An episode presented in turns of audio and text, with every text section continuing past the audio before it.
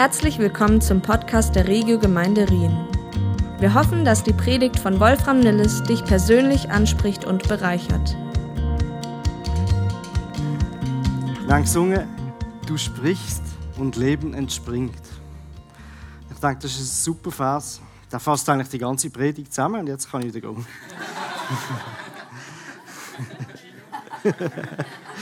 Zeit für Kaffeebar. Du sprichst und Leben entspringt. Um das geht es eigentlich genau heute Morgen. Und äh, wir als Gemeindetag setzen das schon ganz gut um. Gott hat gesagt, seid fruchtbar und mehret euch.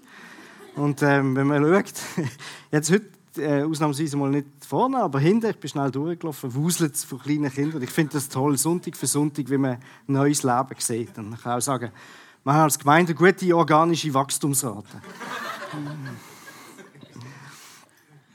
Spannend ist, wenn man Kinder zuschaut und beobachtet, Kinder wollen wachsen. Sie wollen sich entwickeln, sie ahmen die Erwachsenen nach. Sie möchten möglichst schnell auch so sein wie die Erwachsenen. Ähm, und das Spannende ist, ich kann euch sagen, also, gilt vielleicht nicht für alle Aspekte, aber für gewisse Aspekte, wenn die Kinder möglichst schnell, wenn sie so sind wie die Erwachsenen. Oder? Und dann, kaum sind sie erwachsen, dann drüllt es dann manchmal wieder ein bisschen um. Und dann möchte man dann doch gerne wieder Kind sein. Aber der, der, Wunsch nach Wachstum und Weiterentwicklung ist in jedem Mensch irgendwo drin. Und nicht nur in den Menschen, sondern im, also nicht nur in den Kindern, sondern in allen Menschen. Und als, als eine gewisse Sehnsucht angelegt, wo man dann noch strebt, ähm, mehr von etwas zu haben, wachsen. Zuerst körperlich, auch geistig, ähm, sich entwickeln und, und neue Fähigkeiten dazu lernen. Ich bin zwar kein Biologe, aber immerhin Biologensohn. Und ich kann euch sagen, durch Biologenbrille merkt man schnell, dass jede Form von Leben auf Wachstum angelegt ist. Kein Lebewesen ist für Stillstand geschaffen. Das Wachstum geht manchmal in Phasen, dann geht es ein bisschen schneller und dann gibt es wieder Pause. Aber es ist stetig. Jedes Lebewesen entwickelt sich immer weiter. Und so, das gilt auch für den geistlichen Teil von unserem Leben, nicht nur für den körperlichen. Gottes Plan für jeden Gläubigen ist geistliches Wachstum. Das Ziel vom Wachstum im Glauben ist nicht einfach mehr Geborgenheit in Jesus. So ein bisschen Wohlfühlen, gemütlich, oder? Sondern es ist auch Standhaftigkeit, Krisensicherheit, Klarheit im Meer der Meinungen. Das hat man gesehen jetzt, gerade während der Corona-Zeit, wie wichtig das ist. Geistliche Unterentwicklung oder reife Verzögerungen, wenn das Wachstum nicht wirklich stattfindet, trägt auch in der Gesellschaft durchaus zur Ablehnung vom Evangelium bei. Weil dann beobachten die Leute das, oder? Und dann sehen sie, das ist eigentlich nicht so, wie, man sich das vorstellt. Und das gibt dann durchaus auch ein, ein negatives Image vom, vom Glauben. Beim Gandhi zum Beispiel hat man das beobachten.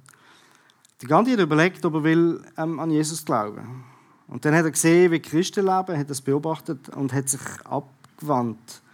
Und er hat gesagt, ich, ich halte das westliche Christentum in der Praxis als eine Verneinung des Christentums Christi. Später hat er gesagt, ich mag euren Christus, aber ich mag eure Christen nicht. Eure Christen sind so wenig wie euer Christus. Das ist eigentlich bedenklich, oder? Dass, dass die Leute, die an Jesus glauben, eigentlich ein schlechtes Zeugnis sind für Jesus selber. Im Neuen Testament wird der Begriff Christen nur zweimal erwähnt. Und zunächst ist, ist Christ am Anfang, wo Jesus gelebt hat, ist oder nachher gerade, ist Christ eigentlich ein Schimpfwort gewesen. Weil die Leute haben Christen versucht zu verunglimpfen. Die, die haben probiert, so leben wie Jesus oder nach ihm zu handeln, man hat sie kleine Christusse genannt. Weil im Grunde genommen ist es aber eigentlich eine Auszeichnung für die Leute, weil sie haben das gemacht, was Jesus eigentlich von ihnen wollte. Das Schimpfwort ist so eigentlich zum Ehrentitel fast geworden. Und wir sollten alles eigentlich daran setzen, diesen Titel mit Stolz zu tragen. Wenn du in dich hineinlosest, wie viel ist noch da von diesem Wunsch an Wachstum? Die Sehnsucht, reifer zu werden im Glauben. Wünschst du dir immer noch den Tag herbei, wo du das bist, was Gott für dich vorgesehen hat?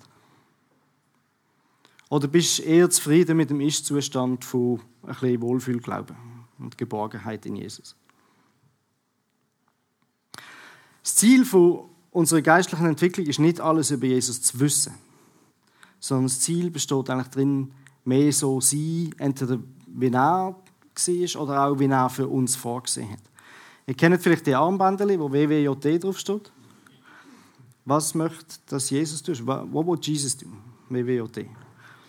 Ich bin nicht 100% überzeugt davon, weil eigentlich geht es nicht darum, dass du das machst, was Jesus macht. Eigentlich geht es darum, dass du das machst, was Jesus will, dass du machst. Checkt ihr den Unterschied? Aber das wäre wahrscheinlich zu viel Buchstaben.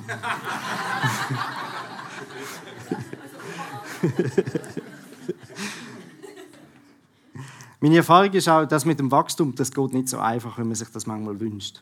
Weil es gibt auch etwas, wo dem Wachstum entgegengesetzt ist. Es gibt etwas, wo, eine Kraft, die kontinuierlich so ein bisschen dagegen drückt, einem daran hindert zu wachsen. Auch diese Kraft kommt überall in der Natur vor. Schönes Beispiel ist jetzt im Herbst. Bei uns in der Straße, alle Bäume verlieren Blätter. Und gefühlt bloß der Wind alle Blätter genau bei uns vor ein Haus eingehen. Und dann kann man sie zusammenwischen und dann hat es einen schönen Haufen. Und dann kann man den Haufen losieren oder man kann ihn gerade in die Tonne schmeißen. Wenn man ihn losieren geht es etwa fünf Minuten und ein Windstoß und dann ist es wieder alles verteilt. Theoretisch, theoretisch könnte der Wind auch so bloßen, dass es einen schönen Haufen gibt. ja, genau.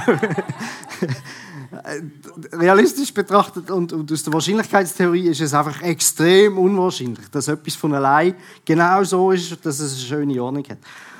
In der Physik hat man für das einen Begriff, und zwar definiert man Unordnung als sogenannte Entropie. Und es gibt eine physikalische Gesetzgebung, die sagt, Unordnung in der Natur nimmt ständig zu. Das kann man ganz einfach verstehen, wenn du mal einen Blick in ein Kinderzimmer wirfst. oder auf die Schreibtisch oder in die Keller. Wenn man keine Energie aufwendet, um dagegen zu wirken, dann wird die Unordnung von allein immer größer. Also, naturwissenschaftlich heißt Entropie nimmt in einem System nimmt immer zu. Und das gilt nicht nur eben für, für irgendwelche Materialsysteme, sondern das gilt grundsätzlich. Und das gilt auch für dein Leben, das gilt auch für dein geistliche Leben. Das Leben tendiert von allein, wenn man nichts macht, wenn man nichts investiert, tendiert das Leben zu mehr Unordnung. Überall und jederzeit. Man kann das im geistlichen Bereich auch als Evangeliumsschwund bezeichnen. Ich mag den Begriff, ich glaube, du hast den geprägt, Wolf, ich weiß nicht, ob du ihn noch mehr hast. Aber für mich ist geistliche Entropie ist Evangeliumsschwund. Das Leben hinterlässt also dauernd Spuren. Und wir müssen aufräumen. Genauso wie du mit. Sorry, Kirsten. Genauso wie du kannst Energie reinstecken und mit deinem Kind das Zimmer ein bisschen aufräumen, kannst auch die Schreibtisch aufräumen oder die Keller entrümpeln. Wir müssen Platz schaffen für das, was wir wollen erschaffen. Und das Traurige ist, einmal aufräumen längt nicht. Das ist etwas, was man immer wieder machen muss. Man muss immer wieder aufräumen. Und die Frage ist jetzt, was heißt, was heißt aufräumen? Übertreibt. Was heißt aufräumen für unser geistliches Leben? Wie tun wir unser Leben aufräumen? Wie können wir dem Evangeliumsschwund entgegentreten? Ein paar von euch haben das schon mal gehört von mir. Ähm, es gibt eine sehr spannende Studie, die Willow Creek gemacht hat haben sie Interviews geführt mit etwa einer Viertelmillion Christen, die in tausend verschiedenen Gemeinden sind und haben so probiert herauszufinden, was hilft einem Christ im Glauben zu wachsen oder generell einem Menschen. Was hilft im Glauben zu wachsen? Welche Sachen tragen dazu bei, dass jemand geistlich wächst? Und was sie herausgefunden haben, finde ich sehr interessant und das würde ich ganz kurz gerne mit euch ähm, teilen. Ein Teil davon auf jeden Fall. Sie haben herausgefunden, es gibt vier Wachstumsphasen im, im geistlichen Leben. Die erste Phase dreht sich um den Glauben entdecken. Der Mensch glaubt an Gott, aber es ist noch nicht ganz klar, was Jesus für eine Rolle in seinem Leben spielt. Die zweite Phase heißt im Glauben wachsen. Du hast schon eine persönliche Beziehung zu Jesus, du hast eine Entscheidung getroffen, dass du dein Leben möchtest teilen mit ihm. Aber es ist noch der Anfang von einem Lernprozess. Du bist noch viel am herausfinden. Die dritte Phase nennt man Christus nach, oder du hast schon eine enge Beziehung zu Jesus. Du hast, äh, täglich setzt du dich mit, mit Jesus auseinander. Und Christus hilft dir, dein Leben zu meistern. Und dann die vierte Phase ist Jesus zentriert. Christus ist, ist dein Lebensmittelpunkt. Dort ist die Beziehung zu Jesus ist das Wichtigste von deinem ganzen Leben. Du ordnest dem alles unter. Jetzt ist die Frage, was hilft einem, von, der, von einer Phase zur nächsten kommen? Oder was, wie, wie, komme ich von einer zum, wie komme ich von einem Punkt zum nächsten? Und Wachstum in der Natur ist ja immer ein Zusammenspiel. Oder? Bei den Pflanzen sieht man das, es braucht Wasser, es braucht Erde, es braucht Sonnenlicht. Mit Dünger kann man nachhelfen. Aber das Wachstum selber passiert eigentlich von allein. Das macht die Pflanze selber. Und so ist es im geistlichen Wachstum auch. Es ist das Zusammenspiel zwischen dem, was du machst und das, was der Heilige Geist in dir macht. Und jetzt, wenn man sagt, der Bauer tut düngen, David, was, was kannst du machen für dein geistliche Leben? Was ist der geistliche Dünger? Was ist das, was, was du kannst machen Und jetzt, die Studie hat gezeigt, es gibt ganz unterschiedliche Sachen, die helfen, je nachdem, wo du stehst in, von diesen vier Phasen. Es ist, gibt verschiedene Dünger, die helfen von einer Phase zur nächsten, je nachdem, welcher welche Übergang das ist. Aber es gibt zwei Sachen, die gelten für alles. Und zwar das ganze Leben lang. Und egal, wo du stehst im Glauben. Nicht ganz überraschend. Die zwei Sachen sind Bibel lesen und beten. Die zwei ganz Basics. Aber tatsächlich hat die Studie gezeigt, wo sehr, sehr, sehr wissenschaftlich durchgeführt worden ist, das sind die zwei Wachstumskomponenten oder die zwei geistlichen Dünger, die dir durchs ganze Leben durchhelfen. Dann gibt es noch andere Sachen, die je nachdem, wo du stehst, wo mehr oder weniger hilft. Aber die zwei gelten grundsätzlich. Der Petrus hat das natürlich schon lange gewusst und hat im, Petrusbrief 2,2 geschrieben, wie ein ungeborenes Kind nach Milch schreit, also dort geht es ums Wachstum, hm? so sollt ihr nach der unverfälschten Lehre unseres Glaubens, also nach der Bibel, verlangen. Dann werdet ihr im Glauben wachsen und das Ziel eurer endgültigen Rettung erreichen. Also nicht wirklich überraschend, aber schön so bestätigt gesehen.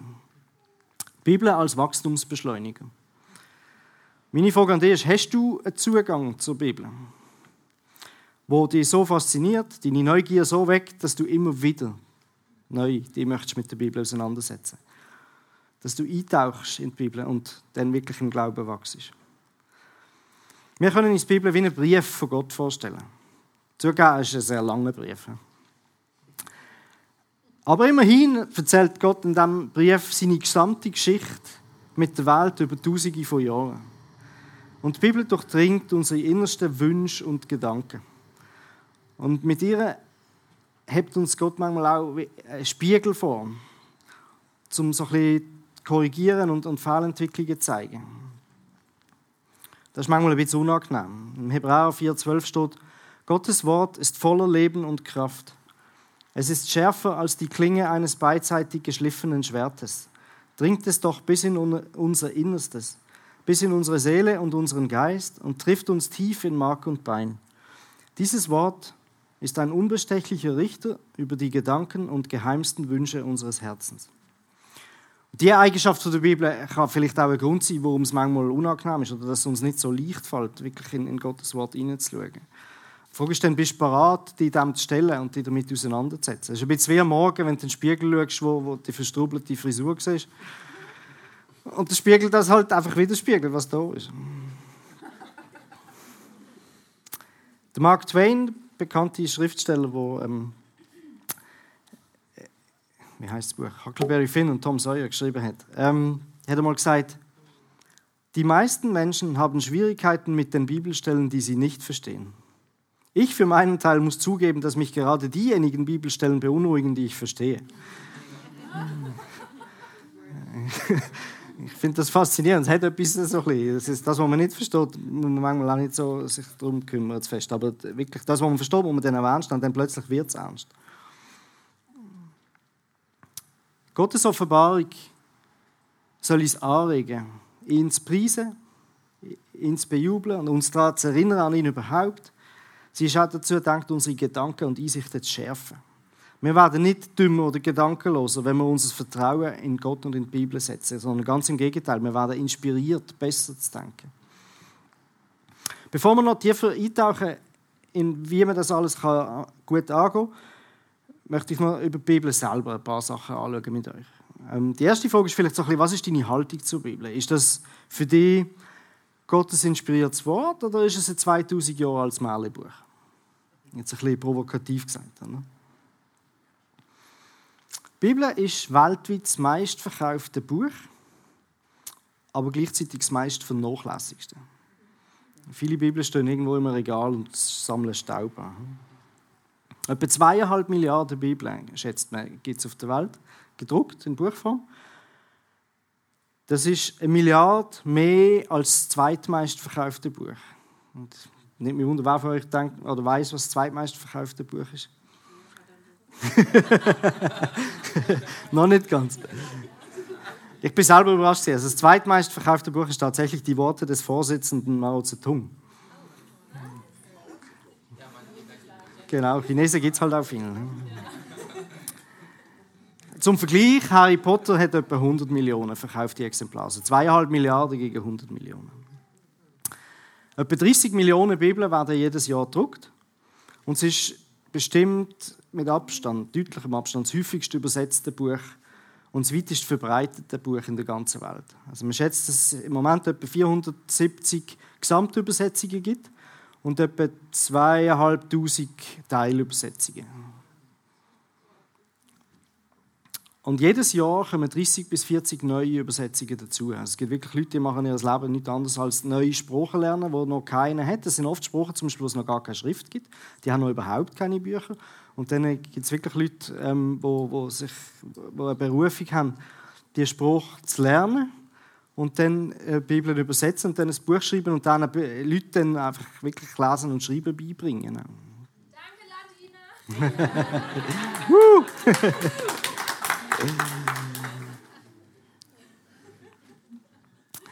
Also das Buch ist mehr als eine Sammlung von inspirierenden, Instagram-tauglichen Zitaten. Die Bibel ist das Fundament von zwei Weltreligionen, vom Judentum und vom Christentum. Sie ist nicht primär dazu da, dich an einem schlechten Tag zu ermutigen.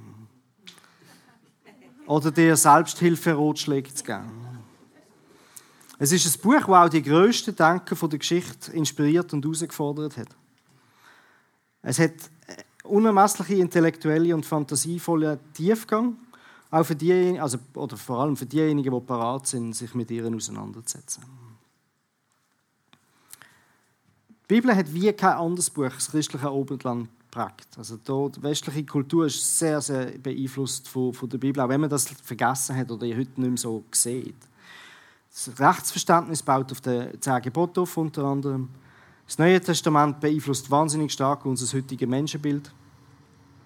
Der Martin Luther hat mit seiner Bibelübersetzung die heutige deutsche Sprache, eigentlich so wie wir sie heute haben, mehr oder weniger geschaffen. Auf jeden Fall hat er die Grundlage gelegt für das heutige Hochdeutsch. Kein anderes Buch hat so viele Maler, Musiker, Schriftsteller, sonstige Künstler inspiriert.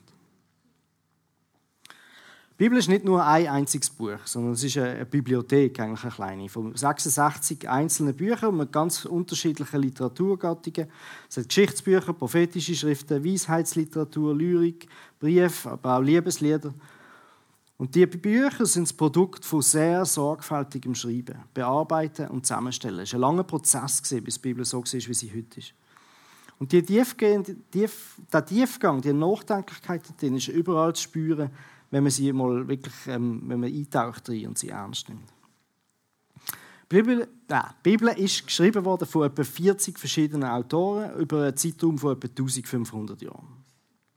Also von etwa das Alte Testament etwa von 1400 bis 400 vor Christus auf Hebräisch und Aramäisch, das Neue Testament etwa 30 bis 95 nach Christus auf Griechisch.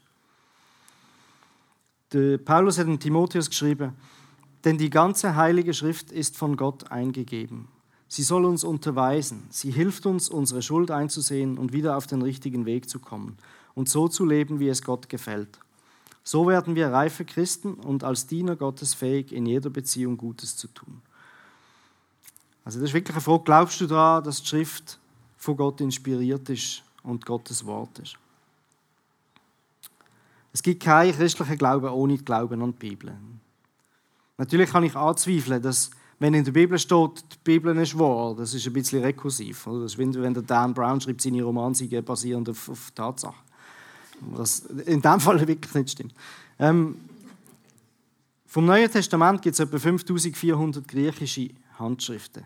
Im, zum Vergleich von anderen Klassikern aus, aus der römischen oder, oder griechischen Zeit, wie zum Beispiel Plato, Cicero, Caesar, muss man froh sein, wenn es über ein Weg Dutzend Manuskript gibt.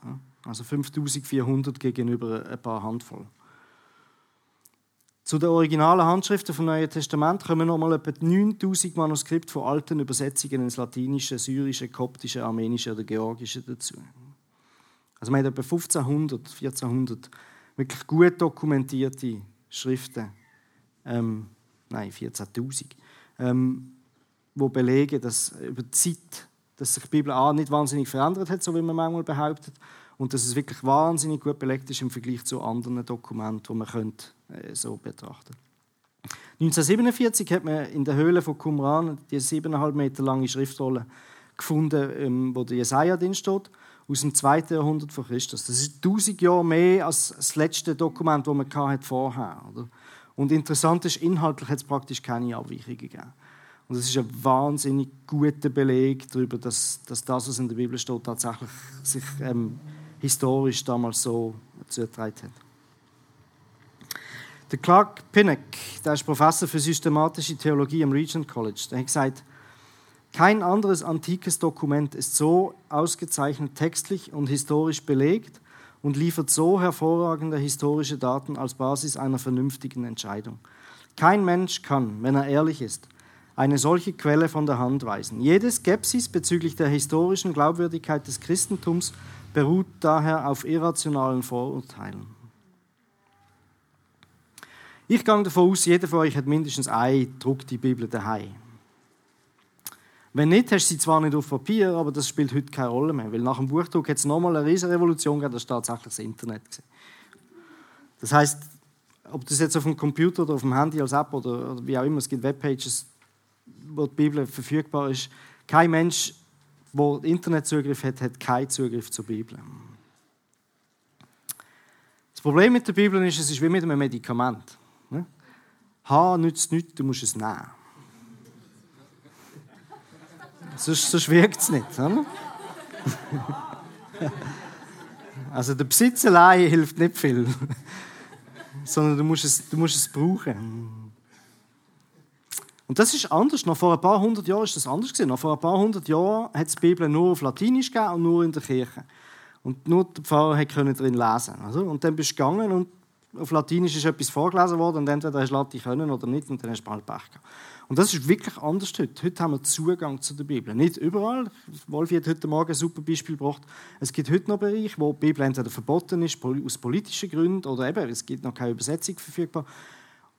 Und die Leute, die Christen, die in diesem Bereich leben, die sehnen sich danach, eine Bibel zu haben. Bei uns sind sie im Überfluss vorhanden und dort haben sie keine. Und die Freude, die die Menschen haben, wenn sie eine Bibel kriegen, ist unermesslich. Und ich glaube, das fehlt uns manchmal so ein bisschen der, der Zugang zu, wie ist das früher gewesen? Oder? Noch vor ein paar hundert Jahren hast, du keine Bibel können haben, die du einfach hast können lesen Martin Luther hat gesagt, durch den Buchdruck nämlich sollte nach Gottes Wille der ganzen Erde die Sache der wahren Religion im Vergehen der Welt bekannt und in alle Sprachen ausgegossen werden. Das war wahnsinnig visionär. Also, dass die Reformatoren dort das Potenzial erkennt haben vom Buchdruck und das dann genützt haben zum Bibeldrucken. Das ist interessant. Es hat auch dort viel Kritiker gegeben im Jahr, oder? Weil Buchdruck ist etwas Böses, es ist vom Teufel und was weiß ich, und man kann es missbrauchen, natürlich. Aber genau die gleiche Diskussion hat es mit dem Internet auch gegeben, wo viele Christen gesagt haben, das Internet ist böse. Natürlich kann man auch böse Sachen damit machen, aber das Internet trägt auch viel dazu bei, dass die Leute wirklich Zugriff haben. Ich möchte mit euch noch ein bisschen eintauchen in Bibelübersetzungen und, und Unterschied dazwischen und, und was gibt es denn und, und was ist für wer geeignet, sage ich jetzt mal. Ich vergleiche es ein bisschen mit dem Joghurt im, im Migros. Es ist eher zu viel Auswahl unterdessen als zu wenig. Und, und dann ist es schwierig, welches nimmst du jetzt. Das ist so ein, ein Vergleich. Ähm, gibt noch viel, viel mehr, aber einfach so ein bisschen die Idee dahinter. Was ist denn der Unterschied? Also wenn du sagst, ich nehme es ganz genau und ich möchte möglichst so am Urtext äh, vom, vom, von der Struktur und von der Wortwahl, dann ist etwas wie Elberfelder auf der linken Seite ist, ist gut. Oder wenn du sagst, es soll einigermaßen noch am Original sein, aber noch mehr verständlich als ein Elberfelder, dann kannst du äh, richtig Luther, Schlachter, Zürcher, Menge und so gehen. Und dann auf der anderen Seite mehr, dort, wo es darum geht, dass der Sinn richtig erfasst wird und Spruch mehr dem, der heutigen Alltagsspruch entspricht. Ähm, kannst sagen, ich möchte eine klassische Bibel, die aber einigermaßen leicht zu lesen ist. Neues Leben, neue evangelistische Übersetzung, die gute Nachricht, die neue Genfer Übersetzung sind Beispiele für das. Oder du sagst, ich will die Bibel in meiner Alltagsspruch lesen. Jetzt hängt natürlich ein bisschen davon ab, was dein Alltagsspruch ist. ähm, Gibt es aber unterdessen auch wirklich gute Bibel. Hoffnung für alle ist eine, die ich gerne habe. Oder die Volksbibel gibt es noch. Das ist so ein bisschen die ganz auf der rechten Seite. Ich habe eine mitgenommen für die, die noch einmal einen Blick drin werfen. Wir schauen uns noch ein Beispiel an. Ähm, zum mal etwas ganz anderes lesen. Ich finde die super. Ähm, und damit möchte ich schnell eintauchen in, was heißt jetzt das konkret? Oder? Das ist jetzt so ein bisschen als Übersicht. Ähm, lass uns den ersten Vers von der Weihnachtsgeschichte anschauen. Lukas 2,1. Was in der Elberfelder heißt, es geschah aber in jenen Tagen, dass eine Verordnung vom Kaiser Augustus ausging, den ganzen Erdkreis einzuschreiben. Kann man so sagen. Luther 2017, das ist die neueste Luther-Übersetzung. Es begab sich aber zu der Zeit, dass ein Gebot von dem Kaiser Augustus ausging, dass alle Welt geschätzt würde. Ich habe gestern mit der äh, Melodie darüber geschwätzt. Ich bin nicht ganz sicher, warum dass man nochmal eine neue Luther-Übersetzung gemacht hat, weil es ist immer noch Lutherdeutsch. Also, äh, ist jetzt nicht so, wie mir der Schnabel gewachsen ist. Aber es gibt ganz viele Leute, die es mögen. Hoffnung für alle als Beispiel. In dieser Zeit befahl Kaiser Augustus, alle Bewohner des Römischen Reiches in Steuerlisten einzutragen. Oder jetzt Volksbibel für die, die sie noch nie gelesen haben. Es war so, dass Augustus, der Diktator der Weltmacht Rom, über Twitter eine aktuelle Verordnung ausgab. Alle Leute, die in seinem Land lebten, sollen sich vor Ort registrieren lassen. Es ging ihm darum herauszufinden, wie viel Kohle jeder so verdient, um mehr Steuern einziehen zu können.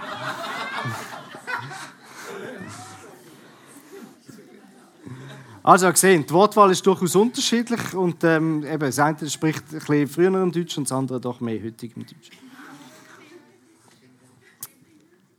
Ein anderes Beispiel, wenn man daran gehen kann, ist, ist, wie viel von dem, was drin steht in einer Übersetzung, ist, entspricht dem Original jetzt wörtlich, so wie es damals bezeichnet worden ist, wie viel ist, damit man es heute besser versteht, schon quasi eine Interpretation drin. Oder? Also das ist dann auch ein bisschen der Vorwurf von die modernen Übersetzungen, es ist schon Zeug rein interpretiert. Und ich habe probiert, ein einfaches Beispiel zu suchen, wie, wie man das sieht. Ähm, Lukas 24, 13, da geht es um, um die Jünger, die ähm, nach Emmaus laufen und dann Jesus dazu kommt. Und dann ist die Frage, wie weit sind sie jetzt gelaufen? Oder?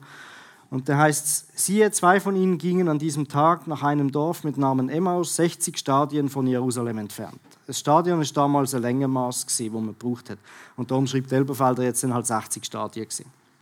Gut, jetzt muss man nachschauen, wie viel ist das Stadion. Da sind sich nicht alle ganz einig und dann kann man das umrechnen.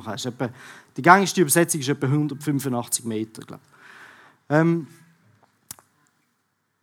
Hoffnung für alle heißt, am selben Tag gingen zwei Jünger nach Emmaus, einem Dorf elf Kilometer von Jerusalem entfernt. Das ist jetzt umgerechnet, oder? Und Neue Genfer heißt dann, am selben Tag gingen zwei von den Jüngern nach Emmaus, einem Dorf, das zwei Stunden von Jerusalem entfernt liegt. So, jetzt ist nochmal umgerechnet, in, wie halt Annahmen, wie schnell sind sie gelaufen, also ist etwa zwei Stunden gegangen. Und jetzt gibt es äh, eine neue Übersetzung, die heißt das Buch. Und da hat gesagt, wo die Übersetzung geschrieben hat, ähm, es gibt noch eine andere Interpretation von wie lang das Stadion ist und hat es dann entsprechend umgerechnet. Folgendes ereignet sich auch an diesem Tag. Zwei von ihnen wanderten zu einer Ortschaft mit Namen Emmaus, die etwa 30 Kilometer von Jerusalem entfernt war. Jetzt kann man natürlich beliebig darüber streiten, sind es jetzt 11 oder 10 oder 30 Kilometer gewesen. Kann man diskutieren, ist das wichtig oder nicht wichtig in diesem Zusammenhang. Mir ist wichtig, euch zu zeigen, was jetzt der Unterschied ist in, in diesen ähm, Übersetzungen und was es heißt, etwas reinterpretieren. Oder eben Original wäre Stadien, äh, umgesetzt ist es dann in, in Kilometer oder Zeit. Was auch hilfreich ist, außer jetzt einzelne einfach Bibeln, ist, sind Bibeln, wo noch mehr drin steht. Bibeln, wo noch Erklärungen drin sind, ähm, wo noch Hilfen drin sind, wo Verweise drin sind. Ich habe euch eine mitgebracht, die finde ich toll. Die heißt Begegnung fürs Leben. Ihr seht, das ist eine ziemlich schunke, weil da steht noch ziemlich viel mehr drin. Ähm, aber die ist super mit wirklich vielen Erklärungen zu Personen, zu Ortschaften, zu ähm, äh, Kultur von damals. Ähm, ich finde die sehr, sehr hilfreich. Gibt es Thomson-Bibel zum Beispiel, die sehr beliebt ist bei, bei Theologen, weil sie halt einfach sehr, sehr strukturiert ist. Dann gibt es Konkordanzen. Das ist äh, ein Verzeichnis, wo ein Wort auflistet, wo es überall in der Bibel vorkommt. Ein bisschen Schwierigkeit mit Konkordanzen ist, wenn sie von, von Übersetzungen abhängig sind. Oder wenn, wenn jetzt eine Konkordanz schaut, äh, ein bestimmtes deutsches Wort und wo in welchem Bibelvers kommt denn das deutsche Wort vor, hängt es natürlich immer davon ab, wie ist jetzt konkret übersetzt worden. Dann gibt es eine Konkordanz, die habe ich durch Dorde kennengelernt, ähm, die ist von James Strong. Und da hat eben nicht die Übersetzungen geschaut, wo was steht, sondern er hat geschaut, wo im Hebräischen und wo im, Griechischen was steht. Und dann hat er die Referenzen immer auf den Urtext bezogen. Und das ist super, weil dann kann man wirklich nachschauen, ähm, wo kommt es her. Also, viele Christen wissen genug, um eine Bibel zu besitzen, aber nicht genug, dass die Bibel von uns Besitz ergreift. Und das ist so ein bisschen die Idee von heute, ähm, euch ein bisschen herauszufordern. Wie kannst du das ändern? Wie kannst du, was, was hilft dir, dich ähm, regelmäßig mit der Bibel auseinanderzusetzen? Ihr kennt ähm, im Verkehr schauen, hören, laufen. Ich habe es jetzt für heute genannt, lesen, hören, schauen. Okay? Weil man kann Bibel nicht nur lesen, man kann auch die Bibel hören oder man kann auch die Bibel schauen. Du kannst auf ganz verschiedene Arten lesen, und dann wird es abwechslungsreicher. Oder? Anstatt einfach immer gleich und dann wird es monoton und irgendwann langweilig. Du kannst einmal einen kurzen Text lesen, du kannst einmal einen langen Text lesen, du kannst einmal ein ganzes Buch lesen oder du kannst dich mit einem Thema auseinandersetzen und mal wirklich durch die verschiedenen Bücher durch anhand von einem Thema. Oder eine Person oder ein Begriff oder ein Stück Geschichte oder Kultur, wo du wirklich ein Stück weit auseinandersetzt damit. Oder eben, es muss nicht immer lesen sein. Ich habe euch zwei Beispiele mitgenommen von nicht lesen, sondern eins zum Losen und eins zum Schauen. Und ich habe bewusst jetzt auch zum den Link nochmal machen zur, zur Josefs Geschichte, wo wir eigentlich drin sind in der Predigtserie, Ausschnitt aus dem Josef genommen für das. Und jetzt werden wir mal einen Ausschnitt aus der Josefs Geschichte losen. Und dann haben wir einen ausgebufften Profi in unserer Reihe zu diesem Thema und ähm, er wird nachher noch ganz kurz zwei, drei Sätze dazu sagen. Darum, Herr, fuhr Judah fort, wenn wir jetzt zu unserem Vater kommen, ohne den Jungen, an dem er so hängt, dann wird er vor Kummer sterben, und wir sind schuld daran. Herr, ich habe bei meinem Vater die volle Verantwortung für den Jungen übernommen und gesagt, wenn ich ihn dir nicht gesund zurückbringe, will ich mein Leben lang die Schuld dafür tragen.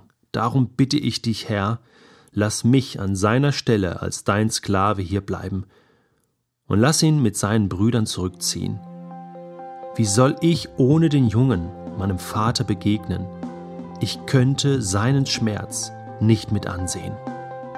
Mann, oh Mann, das ist ja an Spannung kaum noch zu ertragen und auch nicht mehr zu überbieten.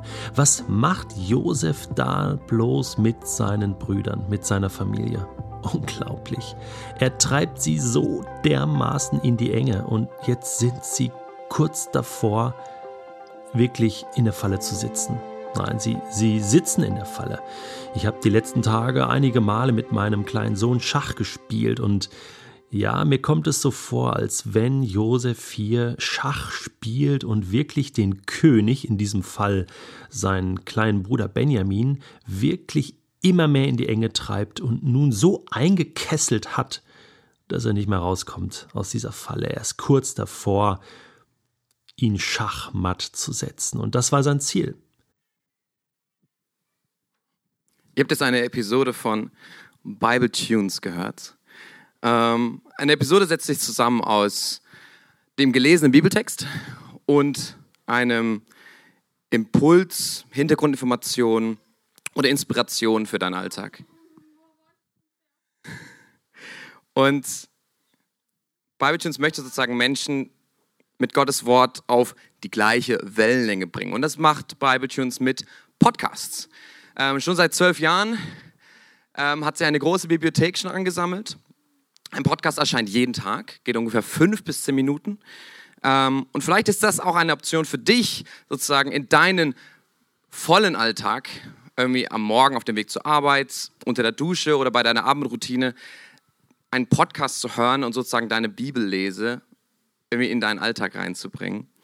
Ähm, du findest das überall, wo es Podcasts gibt, aber auch auf der Website oder es gibt sogar eine eigene App. Ähm, immer den aktuellen Podcast, wo jeden Werktag ein neuer Podcast erscheint, oder die vorhandene Bibliothek, wo 25 von den 66 Büchern schon bereits komplett eingelesen und ähm, mit den Impulsen gefüttert sind. Kein Vers ausgelassen.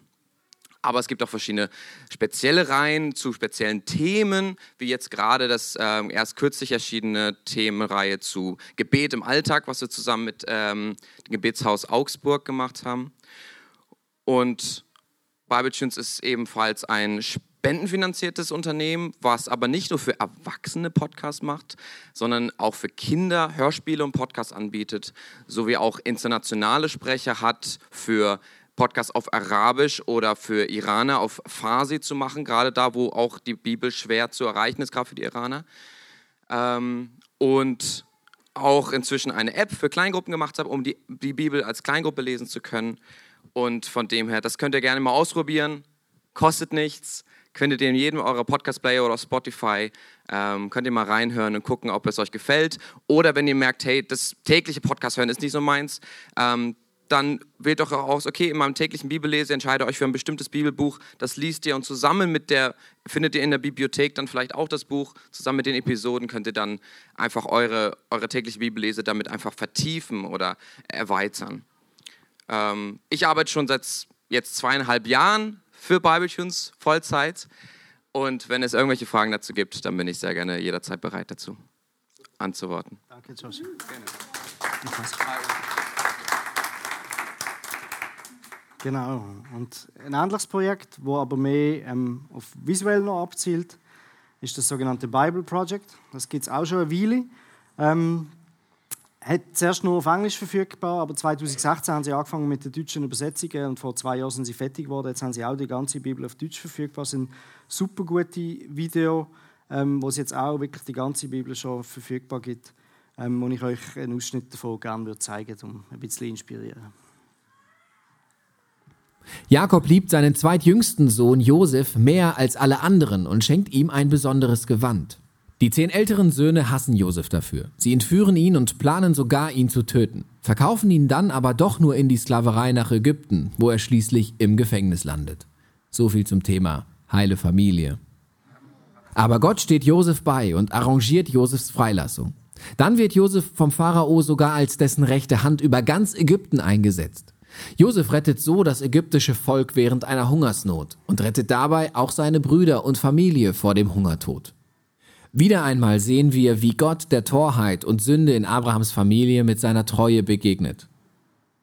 Er wandelt sogar das Böse der Brüder in eine Gelegenheit um, Leben zu retten. Das ist auch das, was Josef ganz am Ende des Buchs sagt. Er sagt zu seinen Brüdern, ihr habt damit Böses geplant, Gott aber hat damit Gutes geplant, um viele Leben zu retten. Genau, das ist einfach ein Ausschnitt aus einem. Die meisten Videos sind so zwischen 5 und 10 Minuten lang und sind 70 Stück insgesamt. Das heißt, wenn ihr jeden Tag eins schaut auf YouTube, dann sind wir in zweieinhalb Monaten durch die ganze Bibel durch. Ein Thema, das ich noch gerne anschauen mit euch, ist Kontextualisierung. Wie muss man die Bibel denn verstehen? Lesen ist das eine. Da, teilweise ist ja noch eine Erklärung dabei. Aber wie, wenn wir jetzt die Bibel lesen, wie muss man sie verstehen? Wörtlich? Und wenn ja, wenn wörtlich?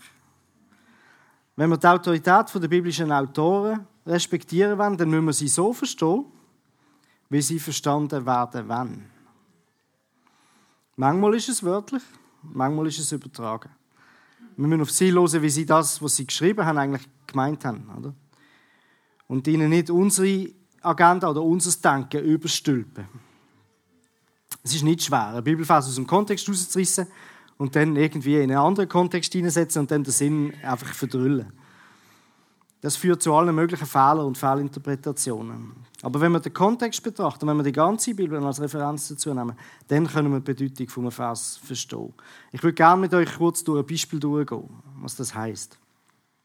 Philipper 4,13 heißt: Denn alles ist mir möglich durch Christus, der mir die Kraft gibt, die ich brauche. Das hat der Paulus der Philipper geschrieben. Alles ist möglich, wenn ich glaube. Weil Jesus gibt mir alle Kraft. Das klingt super, oder? Heißt das, ich habe 250 Kilogramm Hanteln stemmen, wenn ich nur genug Glauben besitze? Oder ich kann von einem Hochhaus runtergumpen und bricht mir keine Knochen. Oder ich kann auf dem Wasser laufen, wie Jesus auf dem Wasser gelaufen ist. Oder ein bisschen alltagsnäher. Wenn ich zum Beispiel einen christlichen Job habe, dann hilft mir Jesus auch, wenn ich Workaholic bin. Oder wenn ich kurz vor einem Burnout stehe, dann habe ich halt einfach nicht genug Glauben gehabt. Oder Jesus hat mit seiner Kraft versagt. Oder die Frage ist, verspricht der Vers auch Wohlstand und Erfolg, solange wir Jesus in Anspruch nehmen? Wenn wir ein bisschen schauen, was ist der Kontext von diesem Vers, dann sehen wir, dass, jetzt ist es schwierig, der Epaphroditus, der ist Gemeindemitglied in Philippi, der hat die Spenden der Christen dort aus Kleinasien zum Paulus nach Rom gebracht. Und einer der Gründe, dass Paulus nachher den Brief geschrieben hat, ist, um den Spender Dankeschön zu sagen. Und er hat über seine Situation in Rom informiert.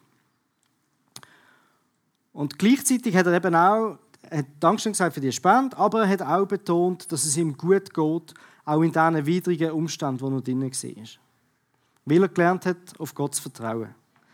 Und das ist der Kontext, wo der Paulus das geschrieben hat. Er war in Zeiten von Not und Bedrängnis und er war trotzdem nicht beunruhigt, weil er den Glauben hatte, der ihm Stärke gegeben hat, Kraft gegeben hat. Also, und wenn wir jetzt das anschauen, warum ist der Paulus im Gefängnis gewesen? Warum ist es ihm dort nicht so gut gegangen? Dann sehen wir auch, dass das nicht zurückzuführen war auf irgendwie Verantwortungslosigkeit oder Nachlässigkeit oder irgendwelche egoistischen Ehrgeiz oder dumme Risiken. Wenn wir das also anschauen, dann heißt es, dass wir den Philipper 4,13 als Vers nicht können, als Rechtfertigung nehmen, eben für dummes Verhalten, für, als äh, Versprechen für finanziellen Erfolg oder gute Prüfungsergebnisse oder irgendwie ein gutes Ausgehen von etwas, was wir schlecht geplant haben. Aber wir dürfen sicher diesen Vers in Anspruch nehmen für Kraft und Stärke in Situationen, wo es nicht gut geht. Ihr seht also, mal ein Bibelfest hier, ein Bibelfest dort, führt nicht zu der Erkenntnis und Verständnis von Gottes Wille als Ganzes. Und der, der, offensichtliche Grund, warum es so wichtig ist, den Kontext einmal anzuschauen von einem Bibelfers, ist, weil Gott hat die Bibel geschrieben mit dem Kontext. Jeder Vers steht im Kontext von, von der ganzen Bibel. Bevor wir also fragen, was der Vers für heute bedeutet, müssen wir immer zuerst fragen, was hat denn der Vers bedeutet, denn, wo er geschrieben worden ist. Wann ist er geschrieben worden? Wo? Warum? Um was für eine literarische Form handelt es sich? Ist es ein Gedicht oder ein Lied oder ist es ein historisches Dokument? Ist es eine Prophezeiung? Erst wenn wir das gesehen haben, dann können wir eigentlich übergehen zur, zur Bedeutung von, von einem Text für heute. Dafür ist dann die Auslegung umso kraftvoller und weniger spekulativ, weil sie basiert dann auf der ursprünglichen Absicht von dem, was Gott hat mit dem Vers. Das klingt jetzt ein bisschen anstrengend. He? Das ist nicht einfach lesen und dann ist alles gut. Der Goethe hat gesagt, die Bibel wird immer schöner, je mehr man sie versteht. Und ich glaube, das kann ich bestätigen im Sinne von, je, je mehr man eintaucht je mehr man sich damit auseinandersetzt, desto faszinierender wird sie. Jetzt gibt es aber auch für viele Christen das Thema, ich mag nicht, ich will nicht, ich habe keine Lust, es stinkt mir, ähm, es ist mir zu anstrengend. Und dann eine gewisse Erwartungshaltung. Jeder gute Christ muss doch jeden Tag mindestens, was weiß ich, wie viel Zeit Bibel lesen oder stille Zeit machen. Ich glaube, es gibt viele Ursachen für so Dürreperioden dann auch. Oder? Mangelnde Disziplin oder einfach Konzentrationsschwierigkeiten, allgemeine Entmutigungen oder ein Haufen Entschuldigungen, die wir vorbringen können. Ich habe keinen Bezug dazu, ich weiß nicht wie, ich bin kein Theologe, ich habe keine Zeit oder ich habe meine Zweifel an der Bibel. Ich glaube, das ist ganz natürlich, dass es so ein bisschen Schwankungen gibt. Mit jedem Buch, wo man viel drin liest, kommt man wahrscheinlich zum Punkt, dass es ein bisschen von seinem Glanz ein Stück weit verliert zwischendurch. Aber vielleicht, wenn das bei dir jetzt so der Fall ist, ist das ein guter Zeitpunkt, um mal etwas daran zu ändern. Oder? Ein guter Zeitpunkt, um, um Dinge ein bisschen aufmischen bei dir. Wenn du normalerweise die Bibel bis jetzt gelesen hast, probier es doch mal mit Losen oder eben schauen. Es gibt ganz viele verschiedene kostenlose Hörbibel auch im Internet. Also es muss jetzt nicht Bibletunes sein, aber Bibletunes ist sicher ein guter Startpunkt. Joshi hat es schon gesagt, du kannst die Bibel hören bei anderen Aktivitäten, beim Spazieren, beim Gartenschaffen, beim Molen, auf dem Weg zur Arbeit, vor dem Einschlafen, was weiß ich. Oder umgekehrt, wenn du jetzt schon die Bibel hörst, probier es doch wieder einmal mit Lesen.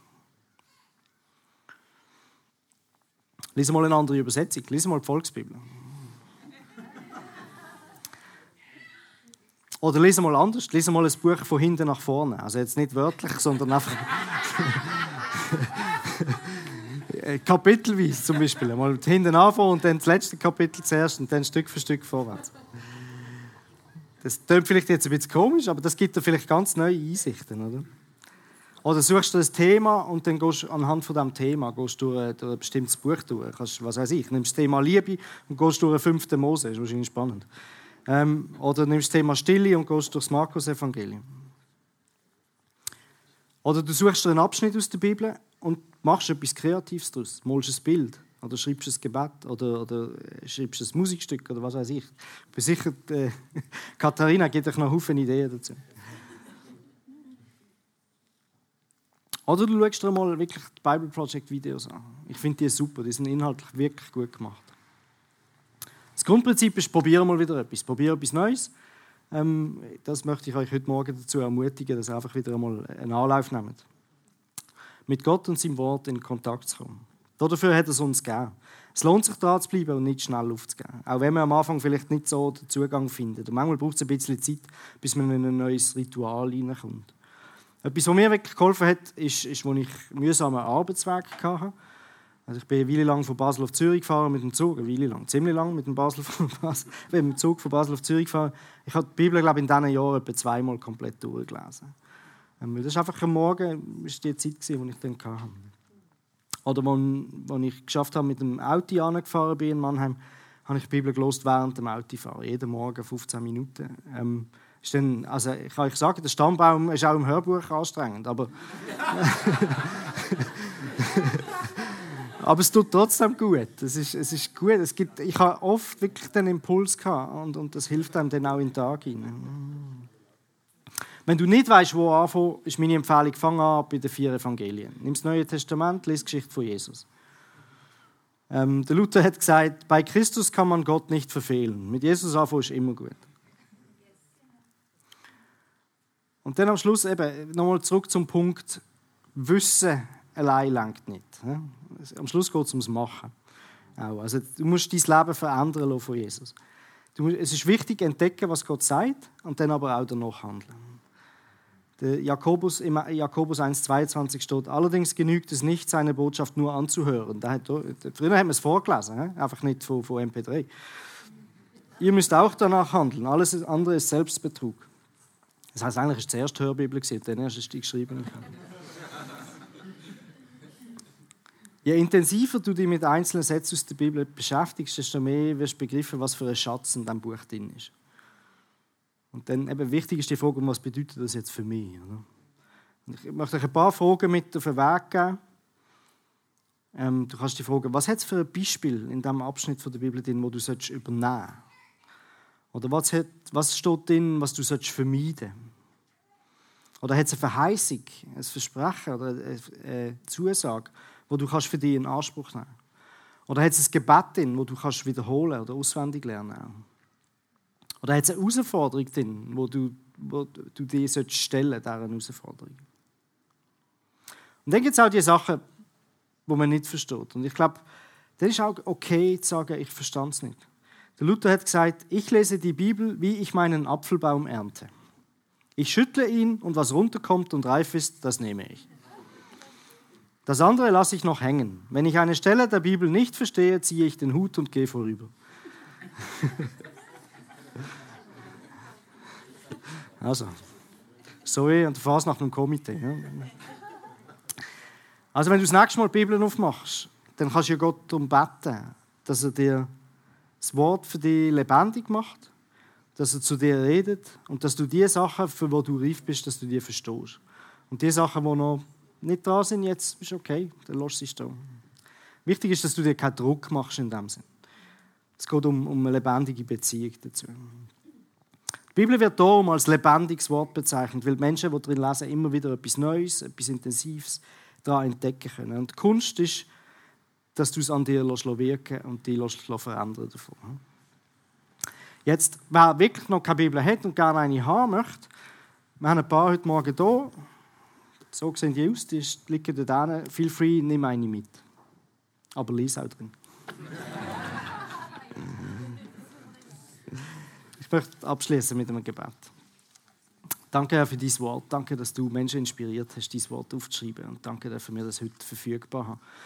Entweder zum Losen, zum, zum Schauen oder auch zum drin lesen. Und ich bitte, dass du uns begegnest dadurch und dass du uns inspirierst und immer wieder auch motivierst, ähm, sich mit, dass wir uns mit deinem Wort auseinandersetzen. Amen. Es freut uns, dass du heute zugehört hast. Für weitere Predigten, Informationen und Events besuche unsere Gemeindewebseite www.regiogemeinde.ch.